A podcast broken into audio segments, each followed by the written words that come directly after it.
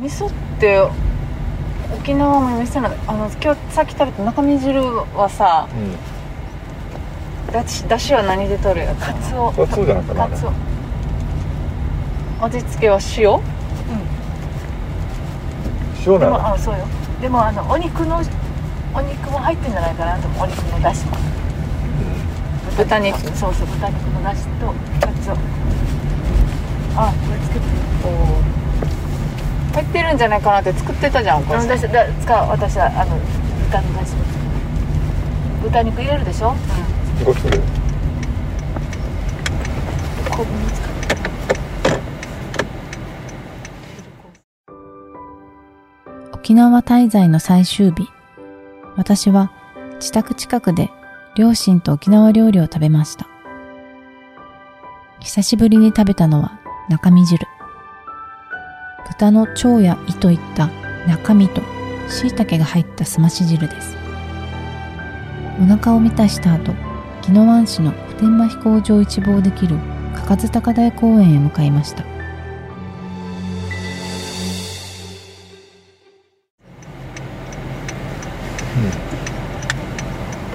あ昆布も使うの私はよ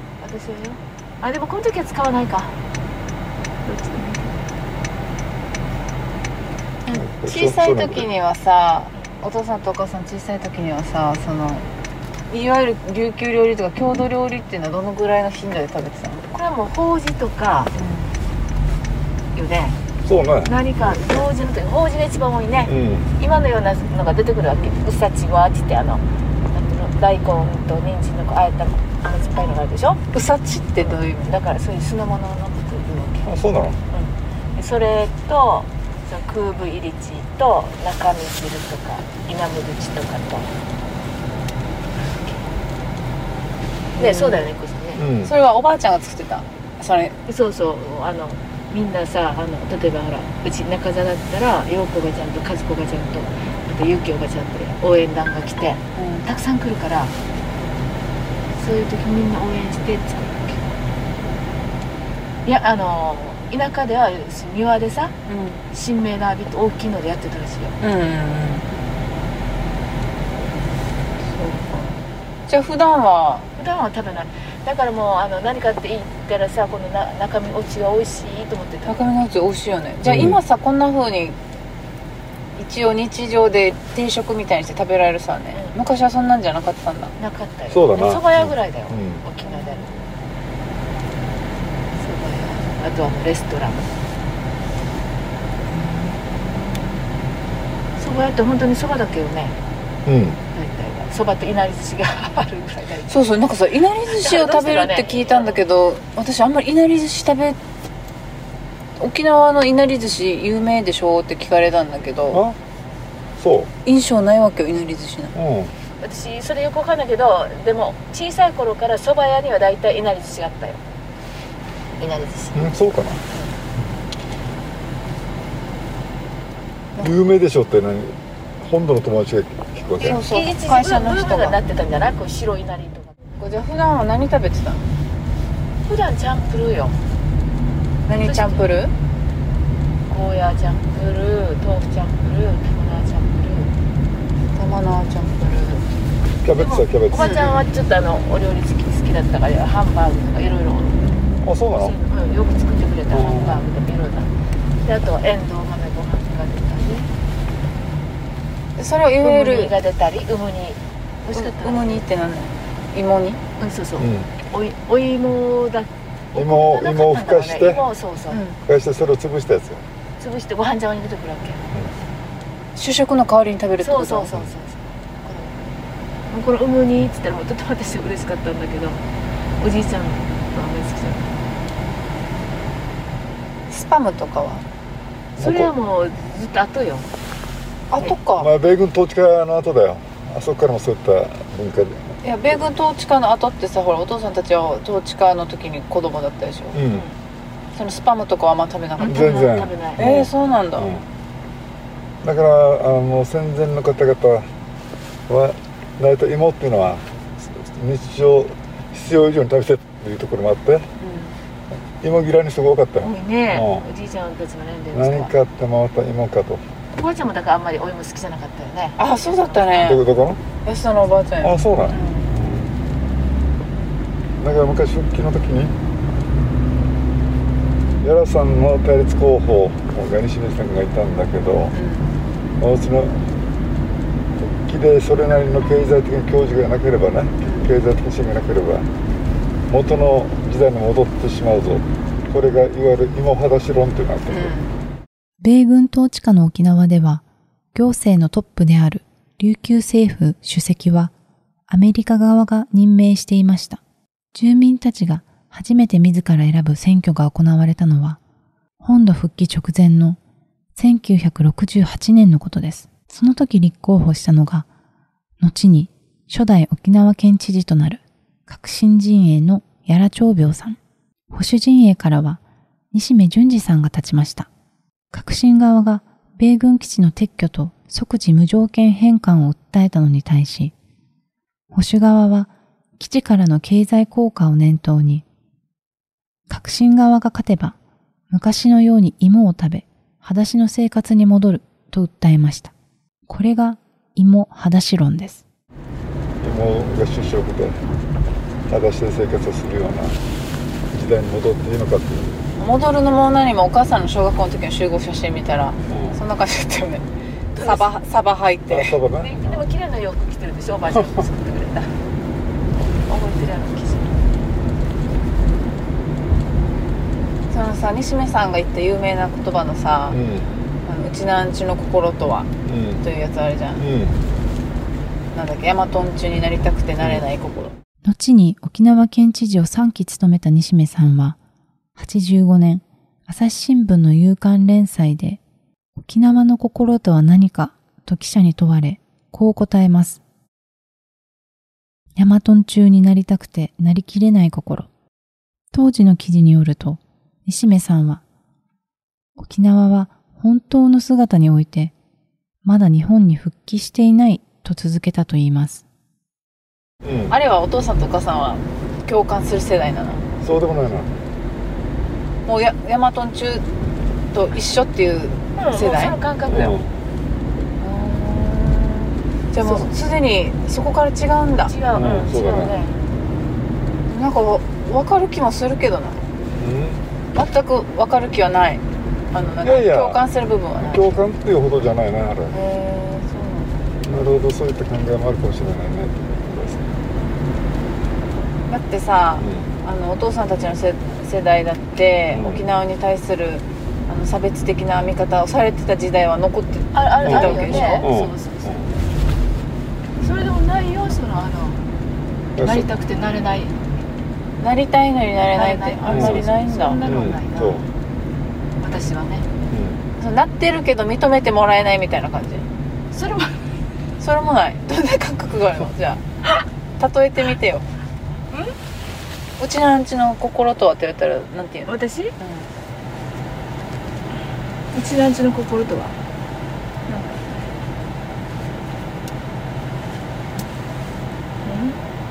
うんうちなんちの心とはおじいちゃんおばあちゃんかなん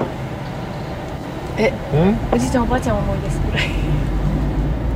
それっていうのはだからどういう意味だからもうちょっとそのあのうちなんちゅどどこの出身ですかって言ったら沖縄ですって言われるぐらいのもんじゃないかなと思うんですよはいじゃあお父さんに聞いてうちのアンチの心とは あ普段通りの生活をししてたどういうこと沖縄で普段通りの生活をしていたあの思いそれそれ以外の何者でもないおじいちゃんの心って言ったらやっぱり私はもうおじいちゃんおばあちゃんじゃないそれかな思い出っていう意味うん、そうそ。そうそそのなんか中には君はいないですねおばあちゃんおばあちゃんここっておばあちゃん何誰私はいないって言ってるのうん君自身はどこにも存在しないですねということえだから沖縄の心とはって言われて連想するのはやっぱなんかおじいちゃんとかおばあちゃんとかねあのだからおじおいちじゃいんちゃんとはじちはじちしてたり、うちなあかんぷーしてたりハジチは沖縄の女性が手の甲や指に施した伝統的な入れ墨のことです。ウチナーカンプーは頭頂部にお団子のように曲げを結ってかんざしで留めたヘアスタイルのこと。沖縄では髪を束ねることを寒風と言います。なんていうの牛んちっていうのはこういうやん帯のない着物を着てたりあるいはいろんなものを作ったりしてるものづくりをしているおじいちゃんおばあちゃんじゃないの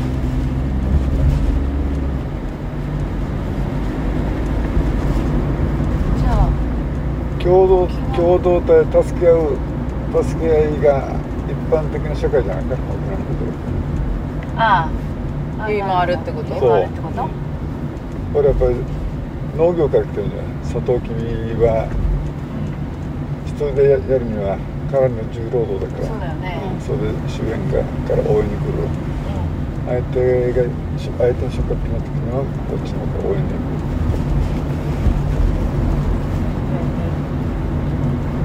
うんなんかもう薄れてきてるゆいもあるなら醤油が少なくなったら取られるうちに醤油をちょっと借りに行く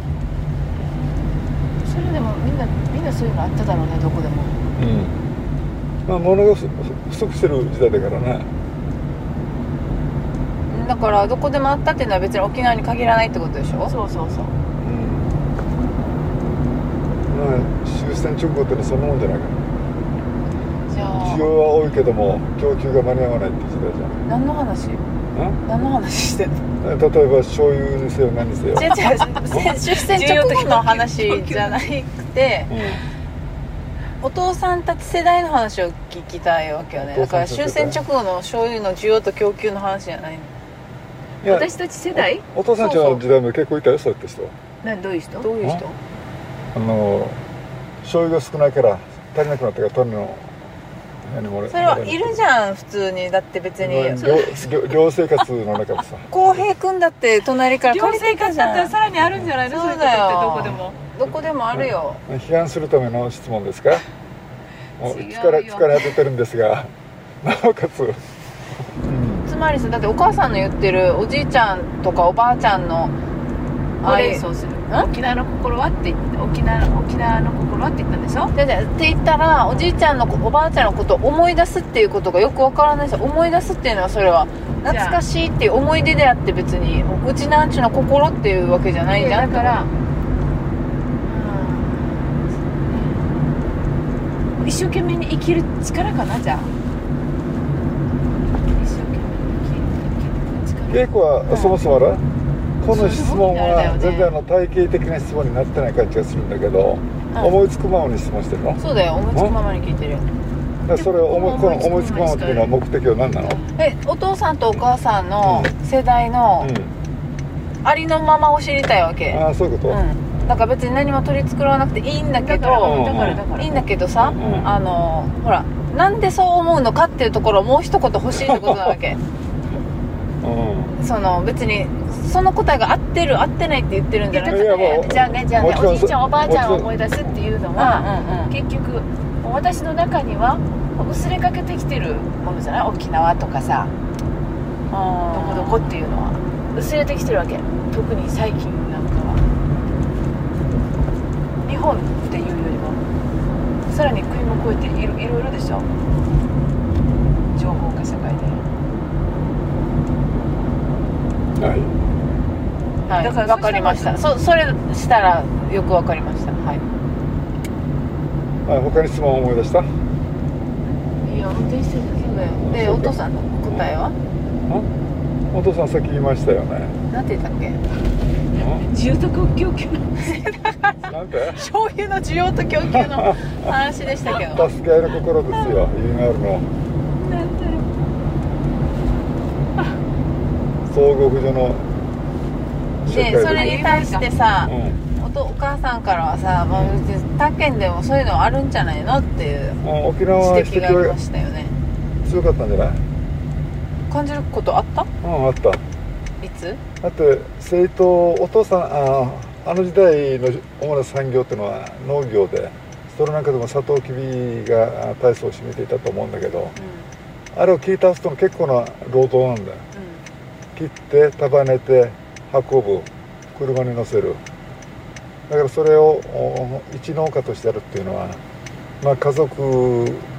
で屈強な人がいれば問題ないんだろうけどもそそうじゃなくて大体お互いに助け合うということがあったはずそういうのを間近に見てたってこと間近に見たしあの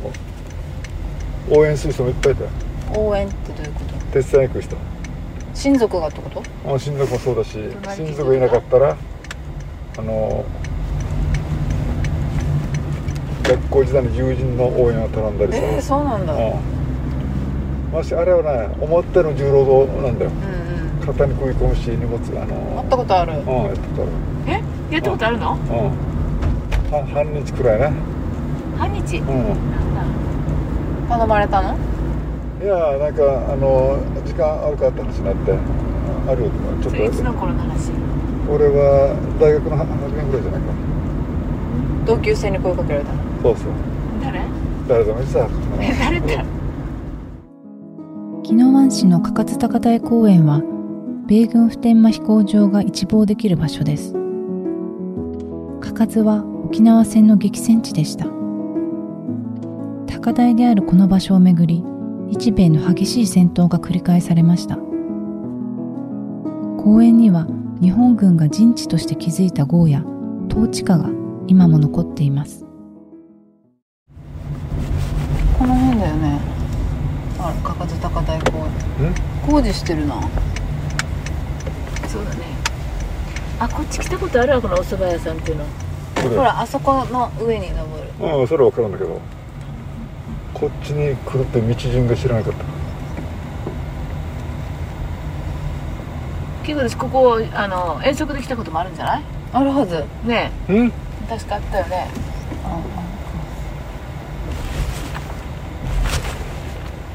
駐車場こっちかな私はここしか知らないけどね、結構歩くって感じですもんねえそうそうすぐじゃない上上がここだあけそうなん上にだ斜面を登るだけになってんだもんあそうか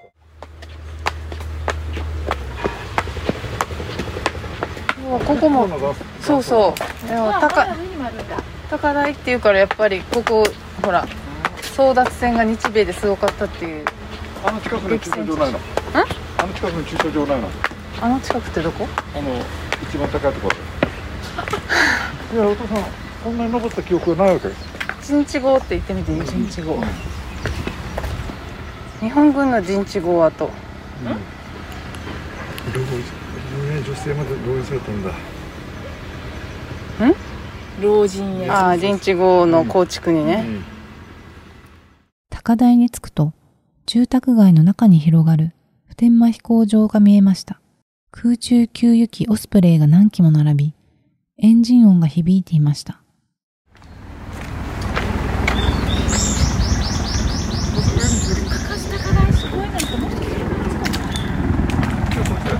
早速もう米軍機の音が聞こえるこっちからまず、うん、おお下からまず見てみて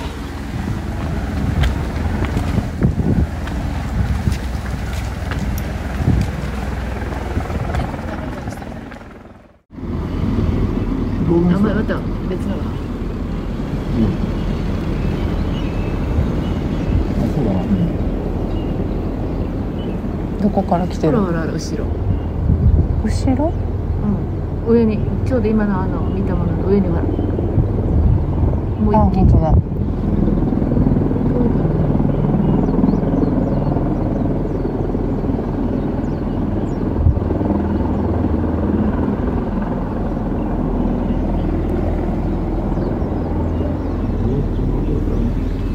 うん那覇では全然ここまでは聞こえないよねうんでもすごくすごくあるどういう情報を取るほらことほらがほらほらほらほらまさのスプレーだね基地問題について話す時あるないねなんでないいやあるかって聞いてるからほとんどいやなんか話しにくいってことそれはないあまり話題としては出いないってこと、お父さんもあるよお父さんとじゃあ話す時ある、うん結構あるよどんな時にそんな話題になる、だからそういう居酒屋の中でいろいろとあの選挙の争点はどうかという話にななったりするのうん、うん気にするんだろうとあそうだです基地問題辺野古の問題っていうのは最近ちょっとあの意識的に関心を薄めさせるようなう工作というか政策っていうのが吉が目立つねとかそういった話はまあその程度の話はん、別にそのいいとか悪いとかって話ではなくってこと、今日まあ基本的に悪いってことを前提にしたお父さんの主義の話でへもしこれまでも十分な生活に関わらず何もそれはないだろうと思いますーうん話しにくい感じもないんだ別にね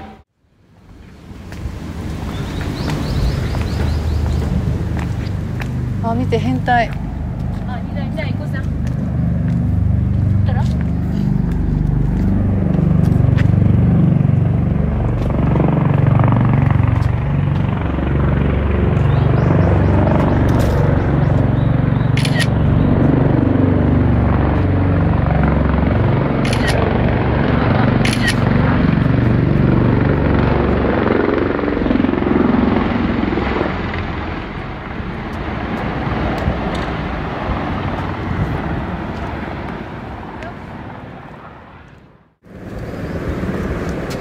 なんか振動音がするねボーボーボーボーボーボーボーってこの距離でこの音だからさ、ああの住宅に住んでる人たちはすごいよね断続的にひっきりなしにさ、お父さんの先輩が近くにいるんだけどあのもう毎日テレビうがん見れて大変っうん、テレビがゆあ揺れてアンるテナアンテナがさあこの辺で映像が見れる見れるあアンテナうんテレビのアンテナが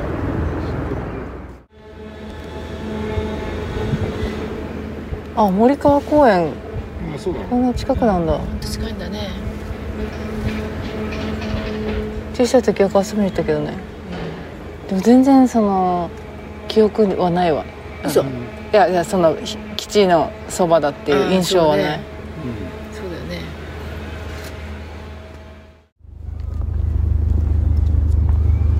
来たねまた来たね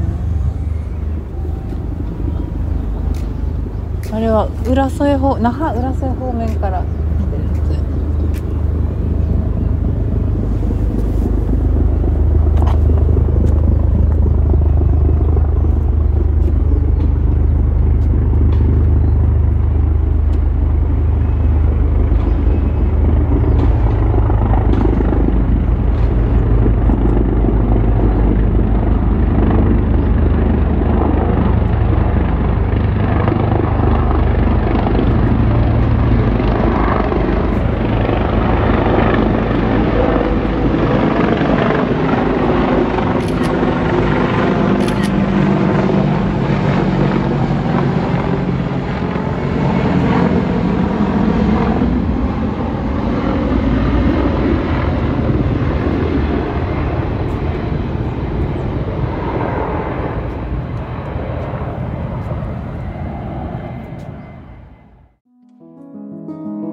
中津高台公園を出て東京へ帰るため那覇空港へ向かいます途中沖縄戦の経験を語ってくれた尾長靖子さんが当時身を潜めていた壕があった場所へ立ち寄りました私の実家からも近く何度もそばを通っていたはずの場所でしたど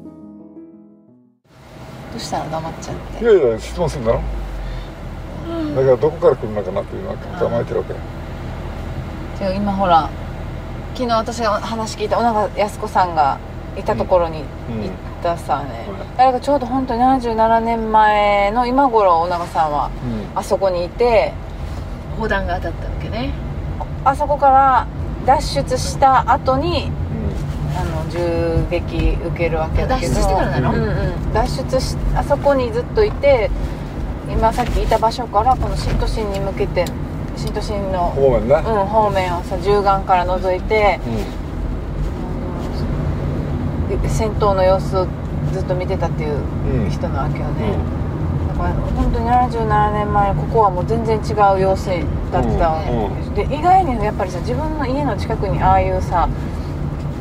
まあ、豪雨の跡とかがあるって気づかないよね普段だからお父さんも32軍司令号家の近くにあったけど、うん特に意識したこともなかったんでしょ小さい時、うん、そうだね、うん、だ驚いたことにそれは相当お司令部があるところについては深さが相当の深さがあってあのシャンデレでもでもつければちょっとしたパーティー会場にでもなるような場所っていう場所記されてる何に記されてるのいや当時のあの不経験者たちもああ証言ってことそうまあしかし最終的な撤退の図を見るとあ惨憺たるものだやっぱり司令部校は稽古が出た城西小学校の近くだようんそうまさにそうわかる、うんだけどさそこにそういうものがあるよっては別に習わないよねうんそうそうでもあんな豪雨はさ生活してる中あの至る所にあったよね私学校の周りにもあったしうちの近くにもあったしだけどそれを特別保護しようとか保全しようとかあーなんか学習しようとかっていうのはないよもうねえこれせ生活で必死でしょでそのうちに結局それ生活あの体せあの戦争体験者がだんだんだんだん置いてきた時にあこれやっぱりこうあのみんなに残していかなくちゃいけないっていう機運が今高高まってきてるのが今なんじゃないもしかしてまさにもうそういう人たちがもういなくなろうとしてる今なんじゃないの沖縄ほら島自体が珊瑚礁が隆起してできた島でしょだから自然語がいっぱいあるんだよなだから糸満のマブリンであるとか離島に行ってもそういったところあるよいやあるけれだどかもら緊急時にはそこに逃げるということがあー結果的にはもしかすると習習あの習慣になってたかもしれない建物が古い時に家にいるよりはそういった自然語に行った方が安心というふうに思った人もいるかもしれないしだから金の鍾乳洞なんてのは自然の号だけど相当な数の人がそこにいたらしいからね安スタのおばあちゃんがいたところでし結構一緒に見に行かなかそうそのっ場所にいたたかなそこょに安スタのおばあちゃん金の郷にいて、うんそこから最後あれでしょ飯炊きの順番待ってたら、うもういよいよ来たぞってなって、んうんもうみんなで出ないといけないってなって、おばあちゃんおばあちゃんのおばおばああちちゃゃんんだ残してけそうそう残してにみたいリュックを持たしてうん家財道具入れてリュック持たして、うんここでじっとしててよって言って、うんでもおばあちゃん以外のみんなは捕虜になったから、そこで生き別れたって話だったよねうんこれがた宝物がどうのこうのっていうおばあちゃんとそうそうそうそうそうそう財産を探預しけに行ったっててさそうそうあざうん財産を預けてうんみんなで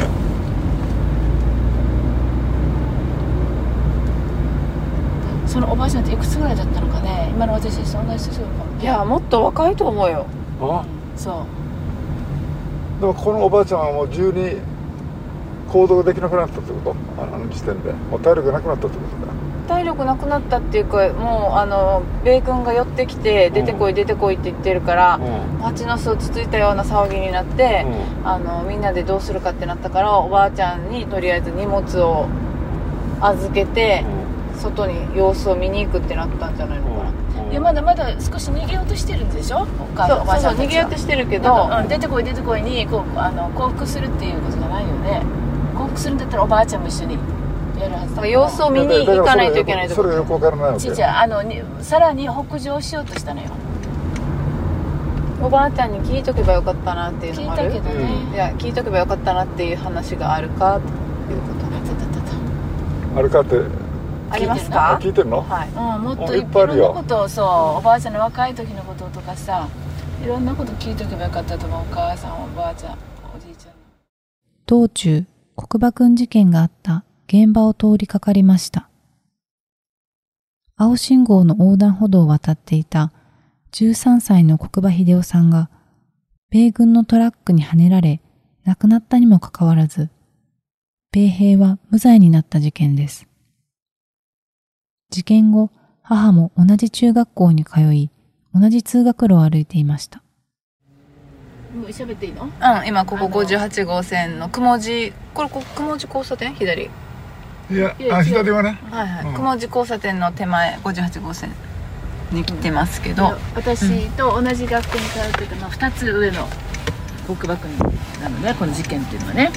でその国馬君は私と同じ中学に通って、うんまあ、に日記先輩だから彼がえ中1だった中1だったよ、中一ねで私とすると小学校5年生の頃になるのね、うんやっぱりこの事件があったことは学校でもなんか集会がね多分あったような気がするので先生から聞いた覚えがあるその集会でうん、集会は小学校であったのいやいや中学に上がってからの話ああだから上野山中学校にその事件で亡くなった生徒が通っていたところにその後お母さんが進学してその事件について集会集会があったと思う覚えてるのねで、うんそれはおそらく、まあ、その事件から実際の事件から2か年も過ぎてると思うんだけれども、うんそれはあの裁判がおそらく長引いたりでいろいろ沖縄で問題になったりした時のこの新聞の報道によって学校もなんかのアクションで私たちはあの多分集会があったのかなと私は思うんだけど、この引かれた場所っていうのはうん上中生がの半分ぐらいはおそらくその道を通るようなう半ん分まで多いかもしれないお多いかもしれないたくさんの大勢の生徒が使うようなうん横断歩道いや登下校でそうそうそう使う道と通学路ってことだよねうんまあ、半分ってのは大げさねた多分大勢の学生があ生徒が使うようなものを使うような場所、お母さんもそこ通ってるってこと、まあ私はと半分はバス通学通学だったんけだけれどバスで帰ってくる人もいたのうんへえちょっと少ないけどねやわだったんだなそれで それで歩く時には帰りはまあよくでもそれでも帰りはよく歩いてたから歩いうんこれは通り道朝日橋を先頭に400メート通り道でルす渋滞しています。てるである時はまだあの復帰してないから交通法反対右左はねうんうん通行がねだからうん多分そのこ黒馬さん黒馬くんは下校時っていうからこう今の道路を右側から左側に渡ろうとして渡渡る手前でそのトラックにひかれたその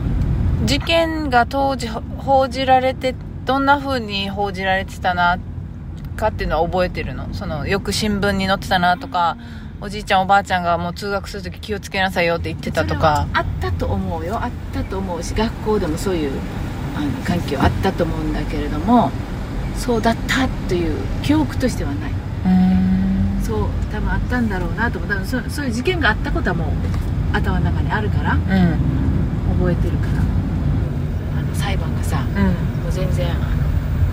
米軍の基地の中の法廷だけのみあの裁かれたっていうことにみんな憤りを感じて無罪になったうん数人の生徒が一緒に渡る子もいるわけよね渡る子がうんうんで渡る子もそういう現場をさあーに当たったわけでしょ当たったって目の当たりにしたわけよね、うん大変だったろうなと思うよねあらねこのぐらいの道幅はあったの今と同じぐらいの58号線そうだよね伊子さんねそうね58号線ってこんあ1号線ねあの当時はね、 1号じゃあ一旦駐車してまた戻ってくるからどなたにいるよいや黒馬くんの事件のことをこれは大大変なことなんだなって後からそその大変さを小さい時には当時はまだよくなんか大変なことが起きてるなっては思うけど意義意味はあんまりわからないっていうこいやいや意味は分からないじゃないさ分かってるさと米軍の統治だからこうなってるんだなお親親が学校でも行ってるんだそれで高校時代に嘉手納基地に反対をいやそそデれそモれがに直結したっていうのかわからないけれども、その自分の体感としてその米軍支配っていうのはダメなんだっていうのがああったってことそういうのはこう体感要は黒馬くん事件みたいな自分の身近にさそういうのがあったってこそそれもあるしだからいろんなことよね親から聞くさとってもおじさんがほら、あの名護にいた頃なんだったスパイに間違えられてるとうん危うく青難を逃れたとかさ他のいっぱいあるのよそのあの新聞じ事件起きた事件を耳にするとか、うんあってよ結局そういうさまざまなことがなんじゃないのもさそう今みたいな話って私とかにあんまりしてこなかったじゃん初めて聞いて国場くんのあう本当。んえ同じ学校だったっけなそうよ生活の中であんまりそれはないしかもさあれもその名護でおばあちゃんのお兄さんがスパイ容疑でっていうの聞いたことなかったよ今日聞いてるはずよそうなんだなるほどねじゃあやっぱりもっと聞いとけばよかったなって話が実はあるってことそそううそうそう忘れてるわけよね結局ね普段はねだよで何かがあるとああこういうこともあったわそうそうそうあったねってしかもそれもおぼろげになってきたりさ違ってたりするわけでしょ 恐ろしいねだからあの年配者で本当に大変でした大変な経験をした人っていうのは焦る気持ちってのもあるだろうと今言うお言っとかなきゃっそてう今言っこととかなくちゃっていうでも変えられると思うよなんか他に言っとくことはないんですか今はちょっとあのプレッシャーがあってないですねのプレッシャー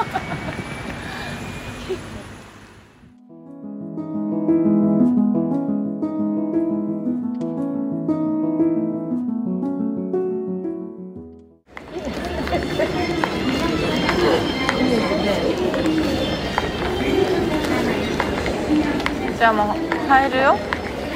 はいなんか二人とも疲れてますねいやー結構帰って寂しいなと思ってるんでしょお父さんもじゃあはいはいねはいじゃあねはいお貸しくださいこれだけの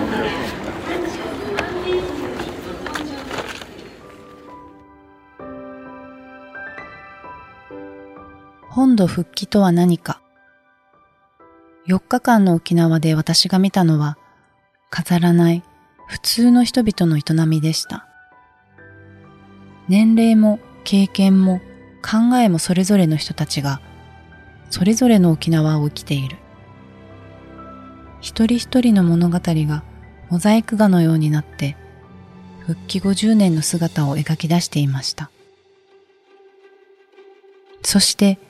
私は沖縄の何をどんな場面で見るかによって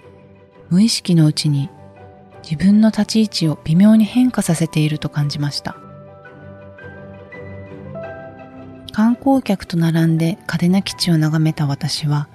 基地負担を背負わされた内南中普天間飛行場の騒音に那覇とは全然違うねと言った私は基地のそばで日々を暮らす厳しさを知らない那覇の人私の中に語れることや踏み込めることわからないことのグラデーションがあることに気がつきました沖縄の本土復帰とは何かその問いは沖縄に自分がどんな立ち位置で向き合っているのかを見つめ直すように求めてきます私はまだ貝を見つけられていませんこれからも自分なりに考え続けていきます